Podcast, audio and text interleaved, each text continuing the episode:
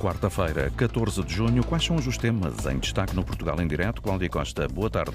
Ora viva, boa tarde, Augusto. Vila Velha de Roda, uma vila raiana no distrito de Castelo Branco, vai ter uma central de produção de hidrogênio verde. O investimento de 160 milhões de euros vai criar 60 postos de trabalho diretos e 200 indiretos.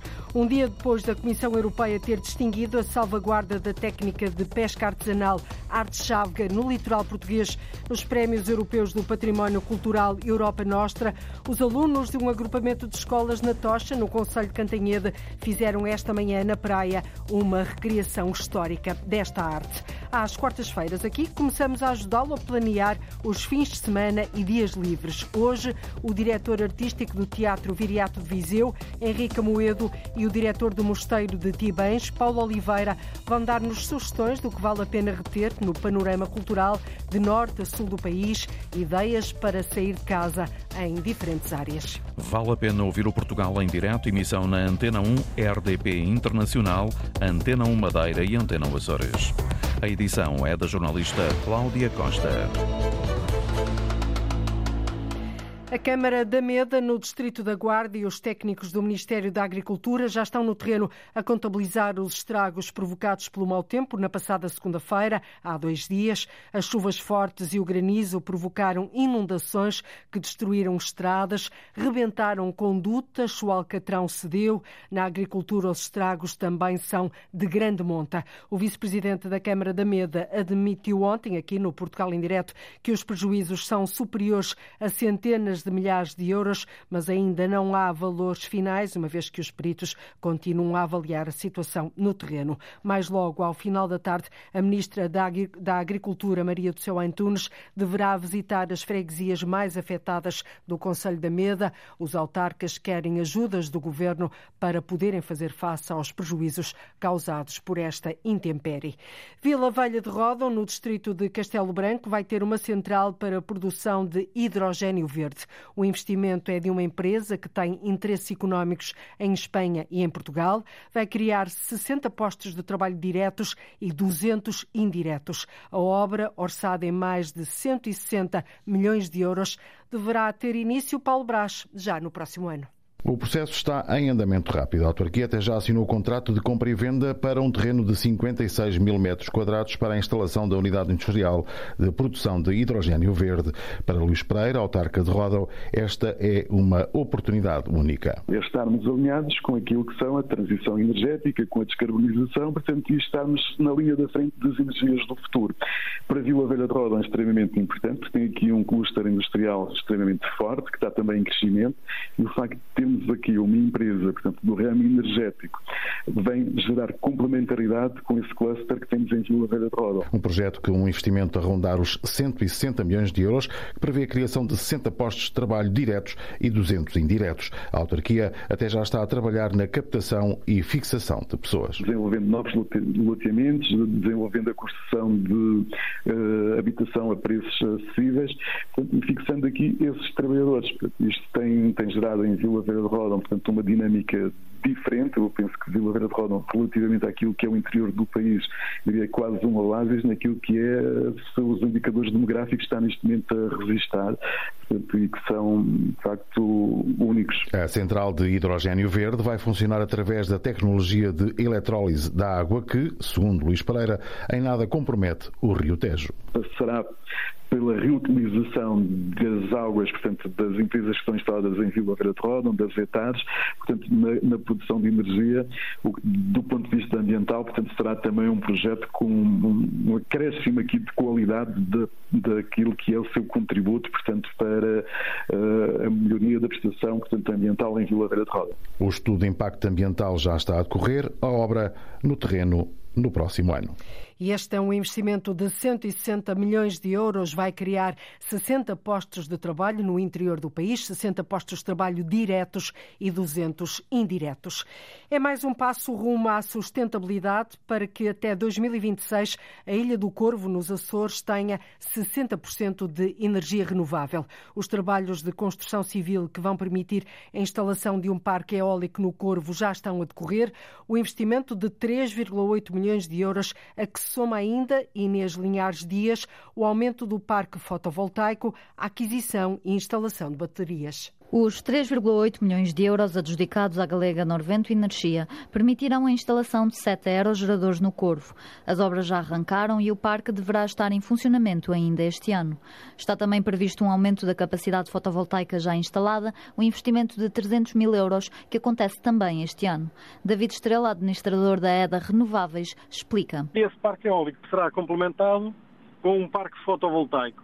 Na prática, ficará instalado na Ilha do Corvo um total de 700 kW de energia eólica e 150 kW de energia fotovoltaica. A previsão é de que o parque eólico cubra, em média, 55% do consumo anual. A capacidade máxima deste empreendimento é superior ao consumo da ilha, que não ultrapassa os 300 kW. A sobreinstalação permite tirar proveito de um vento médio o proveito que se, que se tirará, portanto, horizonte, aquela capacidade de, de, de penetração, de, de, integração daquela energia toda renovável no sistema, terá que só vem com a, com a, com a instalação do sistema de baterias. Portanto, poderá haver uma utilização em pequena escala da, da eólica e da fotovoltaica, mas, mas uh, nunca com a ambição uh, que se terá depois de ter o sistema de baterias a funcionar. Não tem ainda uma data concreta, mas esse sistema de baterias estará também para breve. A EDA já avançou com um concurso para a sua aquisição, que ficou deserto. Entre solar, eólica e baterias, que permitem rentabilizar estes recursos, serão investidos 11 milhões de euros para a sustentabilidade energética da mais pequena ilha dos Açores. E a previsão aponta para que o parque eólico cubra 55% do consumo anual de energia da Ilha do Pico, como ouvimos, a mais pequena ilha açoriana. Aljustrel, no distrito de Beja, vai ter uma nova variante rodoviária no valor, no valor de 13 milhões de euros, financiada pelo PRR, o Plano de Recuperação e Resiliência. Este investimento vai ajudar no crescimento da região, aos mais variados níveis, e facilitar também, Serra Almeida, o trânsito de veículos pesados. Há mais de 40 anos que a população de Aljustrel, no distrito de Beja, pedia uma nova variante rodoviária para facilitar o trânsito no Conselho. O pedido foi agora aceite e, com um investimento de 13 milhões de euros, a nova estrada vai transformar a região. Para o presidente da Câmara, Carlos Teles, esta obra vai ser determinante para desviar o trânsito e trazer mais segurança para os peões. Vai ligar liga duas zonas industriais e faz eh, desviar do, do centro de Aljustrel o tráfego pesado que eh, são algumas centenas diariamente. Com esta nova variante vamos eliminar esse problema e que nos vai permitir qualificar toda a zona central de Aljustrel, devolvendo-a aos, aos peões e não uh, aos caminhões. Depois de desviar para a nova estrada mais de 200 caminhões por dia, a autarquia quer renovar o centro da vila. Esta variante vai nos permitir fazer essa requalificação que já temos em projeto para, assim que a obra seja concluída, nós conseguirmos uh, então avançar com a requalificação e devolver este espaço de Aljustrel, uh, que é a zona central, às pessoas. A nova estrada vai também ajudar a dinamizar a economia. Vai ligar duas, duas zonas industriais onde trabalham cerca de 2 mil para cima de 2 mil pessoas. Portanto, vai também alavancar outro tipo de investimentos porque podem escoar os produtos de uma forma muito mais rápida com acesso direto para a A2 e também para a N2, a Nacional 2. Portanto, vai ser um, um, um investimento estruturante aqui para, para o nosso Conselho e também para a região. A nova variante rodoviária vai ligar a Estrada Regional 261 à Estrada Nacional 2, numa extensão de cerca de 4 km. E a construção desta nova estrada no Conselho de Aljustrel, distrito de Beja, deverá arrancar já na primavera do próximo ano. Quatro extensões de saúde do Conselho de Vouzela vão reabrir depois de terem encerrado portas com a pandemia. Esta foi, de resto, uma condição imposta pela autarquia para assumir o processo de transferência de competências na área da saúde. A autarquia assegurou ainda uma verba de mais de um milhão de euros para renovar o Centro de Saúde Local Lourdes Dias. São perto de 4 mil os utentes que vão poder de novo usar as extensões de saúde das freguesias de Alcofra, Cambra, Campia e Queirã, no Conselho de Vozela, no distrito de Viseu. As unidades de saúde fecharam com a pandemia, mas o município negociou agora com o Ministério a reabertura das unidades como contrapartida da transferência de competências na área da saúde. O presidente da autarquia, Rui Ladeira, diz que esta resposta de proximidade na área clínica e a criação de uma unidade de saúde familiar são essenciais. Quer dizer, na prática, que as extensões de saúde serão abertas num quadro da candidatura dos médicos e dos profissionais a uma USF, que também está para aprovação e, portanto, com a implementação do USF, passará a ter na sua rede de serviços cuidados primários a questão das extensões de saúde. E, portanto, essa exigência foi atendida e foi assumida eh, por parte do ACES e, por sua vez, também daquilo que é a candidatura do OSF dos profissionais locais. A reabertura das extensões de saúde ainda não tem data marcada, mas deve acontecer durante o verão. Rui Ladeira espera ainda um reforço de profissionais médicos e assistentes operacionais. O Ministério da Saúde assegura ainda que, com a transferência de competências, segue um envelope financeiro de mais de um milhão de euros para obras no centro de saúde local. Nomeadamente da tão propalada eficiência dos recursos, eficiência energética, portanto, tem que haver, eh, tem que haver coerência e tem que haver obras para que isso aconteça. E 260 mil eh, euros correspondia a um quinto, sensivelmente, daquilo que era a necessidade efetiva. Ou seja, eu mandei, o município de Vouzela mandou avaliar essas obras e o valor que foi fechado e articulado também com o Ministério da Saúde e que vai ser eh, disponibilizado num aviso de concurso do PRR é 1,3 milhões. Portanto, havia aqui um grande desfazamento. Obras que devem estar concluídas dentro de três anos. Encerradas desde a pandemia, estas quatro estações de saúde do Conselho de Vozela vão assim reabrir. Foi, de resto, uma condição imposta pela autarquia para assumir o processo de transferência de competências na área da saúde. O Conselho da Ribeira Barava, na zona oeste da Madeira, pretende reutilizar os resíduos das obras de construção construção civil. O projeto de economia circular junta oito municípios do país. O plano deve ser apresentado até ao final do ano para estar em marcha. Vítor Ascensão Silva, no decorrer de 2024. O objetivo deste projeto de economia circular é reunir os materiais de obras deixados ao abandono num único sítio e reutilizar em novas obras, como explica Ricardo Nascimento, o presidente da Câmara Municipal da Ribeira Brava. Nós sabemos que aparecem vários caminhos, especialmente pequenas acessibilidades florestais. É normal aparecer eh, onde os carros de material eh, de forma ilegal. O que queremos é dar condições para que as pessoas possam ter um sítio onde os deixar. O projeto, liderado pela Câmara Municipal de Vila Nova de Gaia, junta oito municípios do país. A Ribeira Brava é o único da Madeira e a estratégia está definida. Tem a ver com benefícios em termos de taxas para a reutilização e o reaproveitar. O outro será numa parceria com a Direção Regional do Ambiente em mapear todos eh, os materiais que são abandonados pelo Conselho. Há uma empresa que está neste momento em obras para construir um edifício no Parque Empresarial da Ribeira Brava, que irá receber todos estes materiais para poderem ser também reutilizados. No Conselho já existe uma empresa de blocos de cimento que reutiliza o material. Até ao último trimestre deste ano, o Presidente da Câmara espera apresentar o plano. O plano terá que estar mais ou menos concluído, setembro, outubro. Estamos a aguardar que a empresa se instale no Conselho, o projeto já está aprovado e julgo que até já iniciar as obras. E a seguir, obviamente, iremos também, mal termine o plano, começar a fazer o levantamento das zonas onde temos eh, esses materiais abandonados. A expectativa de Ricardo Nascimento é que o projeto esteja completamente operacional em 2024. Nova vida assim para os resíduos das obras da construção civil. Olhamos para cima. Olhamos e o que vemos, Arlinda Brandão? Vemos ondas de tecidos com as cores do Rio Tejo, que está mesmo ali ao lado. E os olhos pousam em tecidos, panos panos muitas vezes estão aqui a fazer uma ondulação muito natural, que é muito bonita. Assinalam-se os nove anos do Time Out Market Lisboa e os tecidos desenham um nove, mas como se fosse um cardume.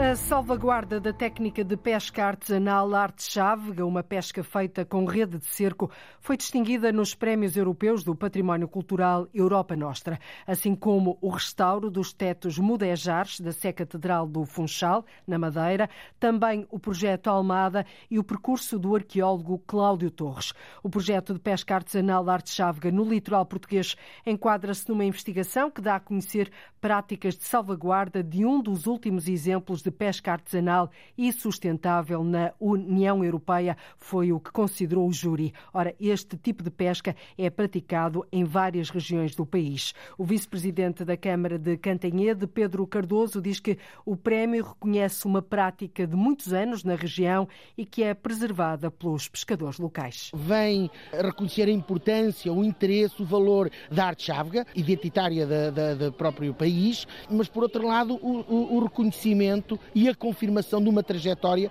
que o município de Cantanhede tem vindo a desenvolver em termos de defender e preservar este património cultural. O Centro Interpretativo de Arte Chávega, claro que é para nós um polo a partir do qual desenvolvemos todo um conjunto de projetos, de iniciativas, de programas. Eh, no fundo, este galardão vem confirmar o compromisso coletivo em defender e preservar este património.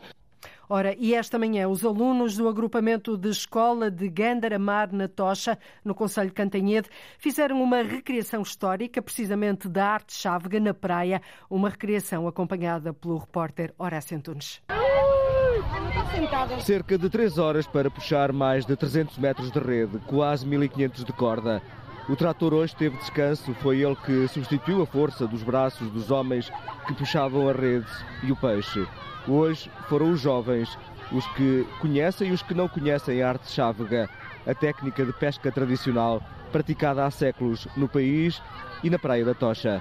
A Leonor, o Martim, a Ana Luísa e o Gabriel tiveram essa experiência. Acho que é muito importante para nós sabermos como é que era a arte chávega antigamente. É aprender uma coisa nova. É a primeira vez? Sabias que era assim antigamente? Não, não sabia.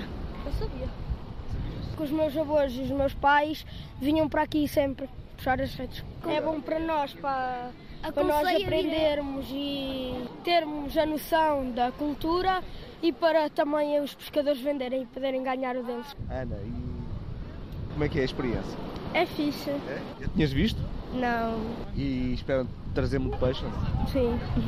300 alunos do 5 ao 12 ano do agrupamento de escolas Gandaramar da Tocha. Vieram à praia conhecer a arte chávega.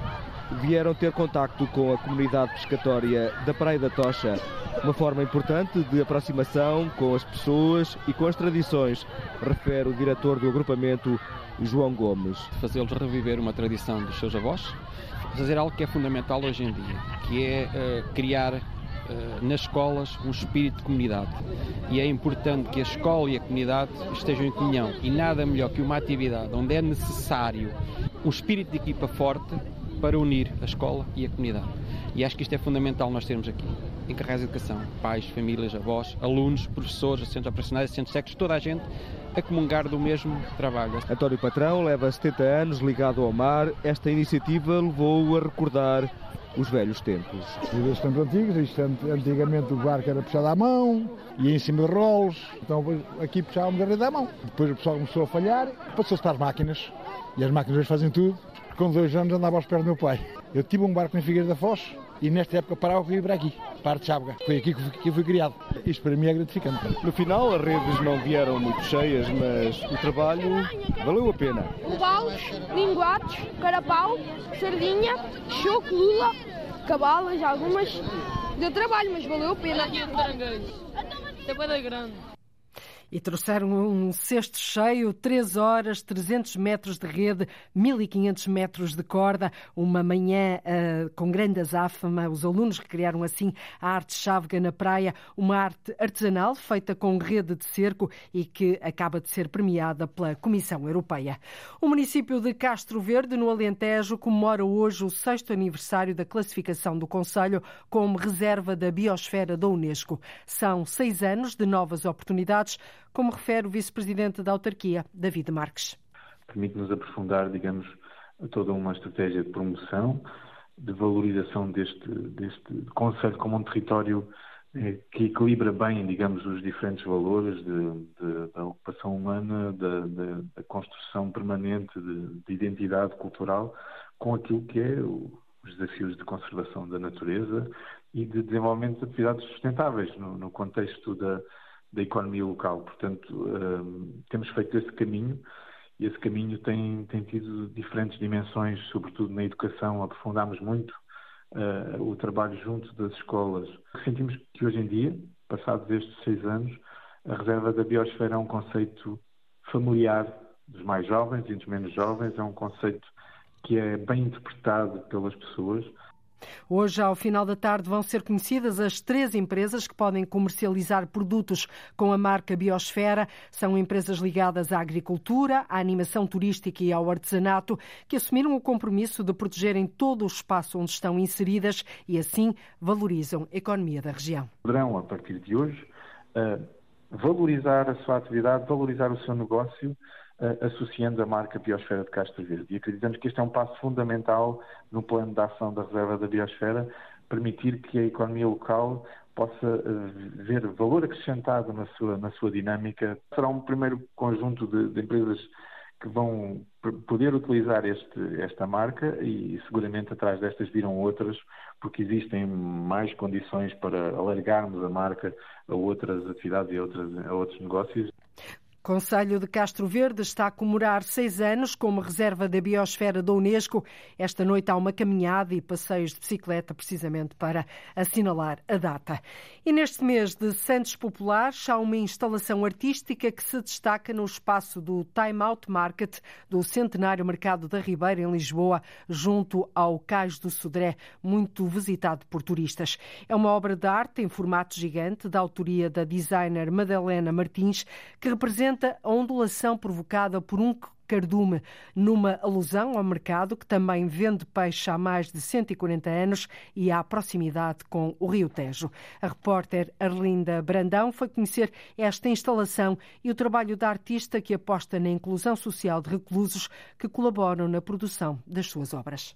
Olhamos para cima e vemos ondas de tecidos com as cores do Rio Tejo, que está mesmo ali ao lado. Tons de azul, que nos faz essa referência à água e que estão suspensos, ou seja, a ideia aqui foi preencher o máximo da área da restauração. Então, temos uma sala gigante e de uma forma muito leve, muito, muito transparente. Madalena Martins é a designer do Porto que faz peças artísticas de grandes dimensões para espaços públicos. Aproveitar muito estas correntes de ar naturais que existem no mercado. Uh, os, panos, os panos muitas vezes estão aqui a fazer uma ondulação muito natural, que é muito bonita. Assinalam-se os nove anos do Time Out Market Lisboa e os tecidos desenham um nove mas como se fosse um cardume. E o conjunto destas peças que desenham um nove. Um nove que nós entendemos quando caminhamos, que também é um, uma experiência bonita. Portanto, ele só é sentido quando cá estamos. É muito idêntico, lá está um cardume que tem peixes maiores e peixes mais pequenos para criar essa fluidez do movimento. Tivemos sempre duas gruas, tivemos que subir a, a, às asnas, ao teto. Este espaço de restauração e outras lojas que atraem muitos turistas, este Time Out Market Lisboa fica no Mercado da Ribeira, no Cais do Sodré, o que inspirou a artista. Estamos a falar de um mercado centenário, Estamos a falar no, no mercado de Lisboa, no mercado que fica colado ao Tejo. Portanto, este foi o ponto de partida, a relação com o rio, a relação com a história passada, dos produtos frescos, do peixe fresco. E acabou por haver uma relação muito gira. Ah, nós tivemos três noites a fazer a montagem deste projeto e a dada altura, entre 5 e 6 da manhã, entram as pessoas para o mercado, a descarregar o peixe, a descarregar os legumes, a, a, ou seja, as pessoas autênticas de cá, ou seja, a identidade aqui cruza-se. É? E, de repente elas entram aqui, oh, que bonito, olha o mar. A obra de Madalena Martins tem uma componente ambiental e sustentável, fazendo reutilização de materiais e tem também uma vertente social. Muitos dos seus trabalhos têm a colaboração de reclusos de prisões do norte do país. Tenho neste momento uma oficina que está presente na, na, prisão de estabelecimento prisional de Passo Ferreira e Valdo Souza. Um trabalho muito gratificante. A próxima instalação desta artista do Porto está a ser feita com reaproveitamento de desperdício têxtil e vai ficar numa rua de Vila Nova de Famalicão. Uma obra de arte em formato gigante que representa a ondulação provocada por um cardume que pode ser vista no espaço do Time Out Market do Centenário Mercado da Ribeira, em Lisboa, junto ao Cais do Sodré. Uma da tarde, 39 minutos em Portugal continental e na Madeira, menos uma hora nos Açores. Está na altura de ligarmos o GPS da cultura. Uma vez por semana é sempre assim. Dois agentes da cultura, duas vozes, olham para o que há nas agendas e programações culturais de norte a sul do país e ajudam-nos a tomar nota daquilo que vale a pena ver e ouvir.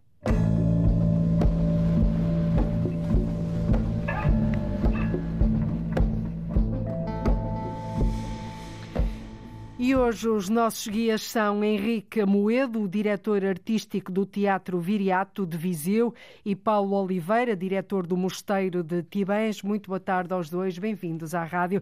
Henrique Moedo começava por si. A sua primeira sugestão para os nossos ouvintes é Os Idiotas, texto e dramaturgia de Miguel Castro Caldas, co-criação de Ana Gil, Nuno Leão e Oscar Silva, da terceira pessoa. Sobe ao palco na próxima sexta-feira, dia 16, às nove da noite, precisamente no Teatro Viriato, em Viseu. É uma apresentação, a apresentação em Viseu integra-se no projeto Odisseia Nacional, aqui muito falado já, do Teatro Nacional Dona Maria II. Por que é que faz esta sugestão? É, boa tarde a todos. É, mais uma vez agradeço pelo convite e eu acho que é muito importante a gente prestigiar é, o Odisseia, saber o que está acontecendo nessa Odisseia Nacional é, e acompanhar é, essa peça especificamente, que é a peça que vai ser trazida ao Viriato, que já circulou outras cidades. É uma peça que fala, que questiona o próprio ato de ser ator e atriz, faz um questionamento sobre esse ofício, e acho que isso é muito muito rico para nós e muito rico para o público também. E essa foi minha escolha pensando exatamente no texto e que esse texto pode, pode trazer para a gente. Hum, portanto, sobe ao palco na sexta-feira, dia 16, em Viseu e prolonga-se até quando? Isso é só na sexta-feira, é um dia é só, só é apenas um dia. Um dia. Depois é vai para um outra cidade? Depois deve ir para outra cidade, mas eu, eu, não sei exatamente a agenda deles depois. Mas pronto, as pessoas já sabem, dia 16 já podem ver podem Os Idiotas no Teatro Viriato, em Viseu. Paulo exatamente. Oliveira, uh, diretor do Mosteiro de Tibães, bem-vindo também a esta conversa. A sua primeira sugestão uh, é na MUS, foi muito bem escolhida, o Mosteiro de Tibães, precisamente, património monástico. São sítios afastados do mundo uh, que consistiram na construção de um mundo ideal, a cidade de Deus, onde imperava a harmonia. Uh, segundo o Paulo, tudo funciona no modelo organizado em torno da autossuficiência. Não se pode compreender um mosteiro sem a sua cerca, a área da subsistência humana, onde a água era imprescindível. Por isso, o mosteiro deveria ser, como dizia São Bento, ter tudo de portas adentro para que os monges não tivessem saudades do mundo. É por isso que as pessoas devem ver o Mosteiro de Tibães? Eh, sim, porque hum, cada espaço desta casa, deste mosteiro, nós percepcionamos uh, a vida dos monges, uh, o saber, o conhecimento adquiridos entre o ideal de vida entre a oração, o estudo e o trabalho, colocaram-nos uh, na vanguarda do conhecimento. Constituíam estes mosteiros verdadeiros estaleiros de desenvolvimento arquitetónico, artístico, científico e humanitário. Uhum. E, portanto, Tibães é um património que nos surpreende pela abrangência dos espaços construídos, perfeitamente organizados, funcionais e com uma qualidade estética e construtiva que nos absorve por completo. Recentemente foi, foi palco de. recebeu aí um Conselho de Ministros. eh, muito recentemente recebeu, porque é efetivamente um espaço eh, quase idílico, digamos assim, e porque tem integrado naquilo que era o mosteiro eh, a sua antiga quinta monástica, a cerca. E, portanto, estes espaços quase todos desapareceram, mas eram espaços que respondiam à regra de São Bento, de que o mosteiro seria, deveria ser autossuficiente. E, portanto, as áreas agrícolas, de lazer, que são espaços que felizmente ainda subsistem, trazem-nos esta tranquilidade, o, voltar eh, para a introspeção, para o silêncio. Para a essência, para... no fundo, não é? Exatamente, para esta meditação, a reflexão, é um convite claríssimo quando nós conseguimos caminhar entre os espaços das cercativais, para além do, da componente artística e funcional que é o edifício, eh, com uma igreja fabulosa, não é? Muito bem. Uh, Henrique Moedo, vamos à sua segunda sugestão. Supernatural, um filme de Jorge Jacome, com a Dançando com a Diferença, uh, que pode ser visto nos cinemas nacionais. Pensado como um filme performativo, foi rodado na Ilha da Madeira. O filme propõe um mundo em que um intérprete é um ser humano, como também pode ser uma cereja, um maracujá ou um gato. Por que esta escolha? É, também esse filme, além da Dançando com a Diferença, também tem o Teatro Praga, ou seja, o argumento é do André Teodosio, Jorge Jacome e José Maria Vieira Mendes.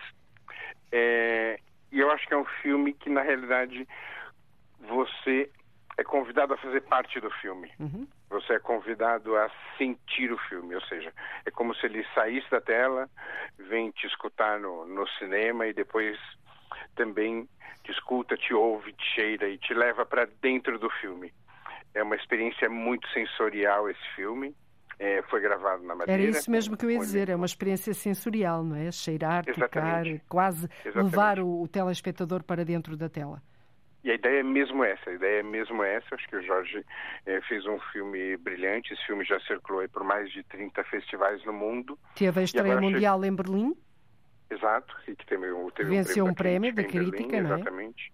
Exatamente. E acho que é importantíssimo esse filme estar tá em grande circuito, estar tá nos cinemas.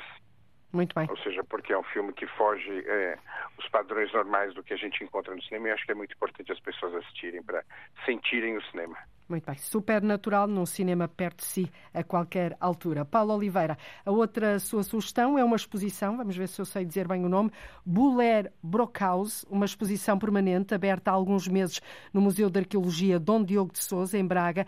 Tem uma grande coleção de objetos de arte, mas também de uso cotidiano da antiguidade egípcia, grega, etrusca e romana. Foi doada ao povo português por um casal alemão residente no nosso país e que escolheu Braga para depositarem este belo património património para a fruição de todos. Temos aqui um grande ato de generosidade. Com certeza, e, e para além da, da, magnífica coleção que é, é obrigatório visitar eh, quem vem a Braga. É, é obrigatório, no seu entender mesmo? É obrigatório porque é uma, uma coleção muito boa mesmo e ao mesmo tempo eh, reflete algo que é muito importante em termos sociais. Quer dizer, foi um casal que o Hans Peter e Marian que ao longo da sua vida foram colecionando, porque gostavam de arte e, e fizeram essa coleção, mas podiam desfazer-se delas da maneira que entendessem. Mas eh, acabam por ter um ato impressionante de deixar-nos um legado ao povo português, uhum. eh, com este património que foram acumulando e que denotam sem qualquer tipo de. É muito dúvida. vasto o património?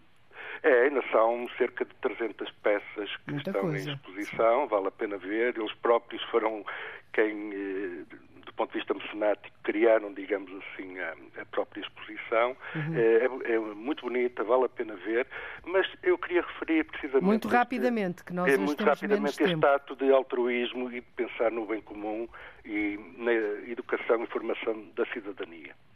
Uhum, muito bem. Fica então este também este sublinhado. Henrique, vamos para a sua, Henrique Moedo, o diretor eh, artístico do Teatro Viriato de Viseu, vamos para a sua última sugestão.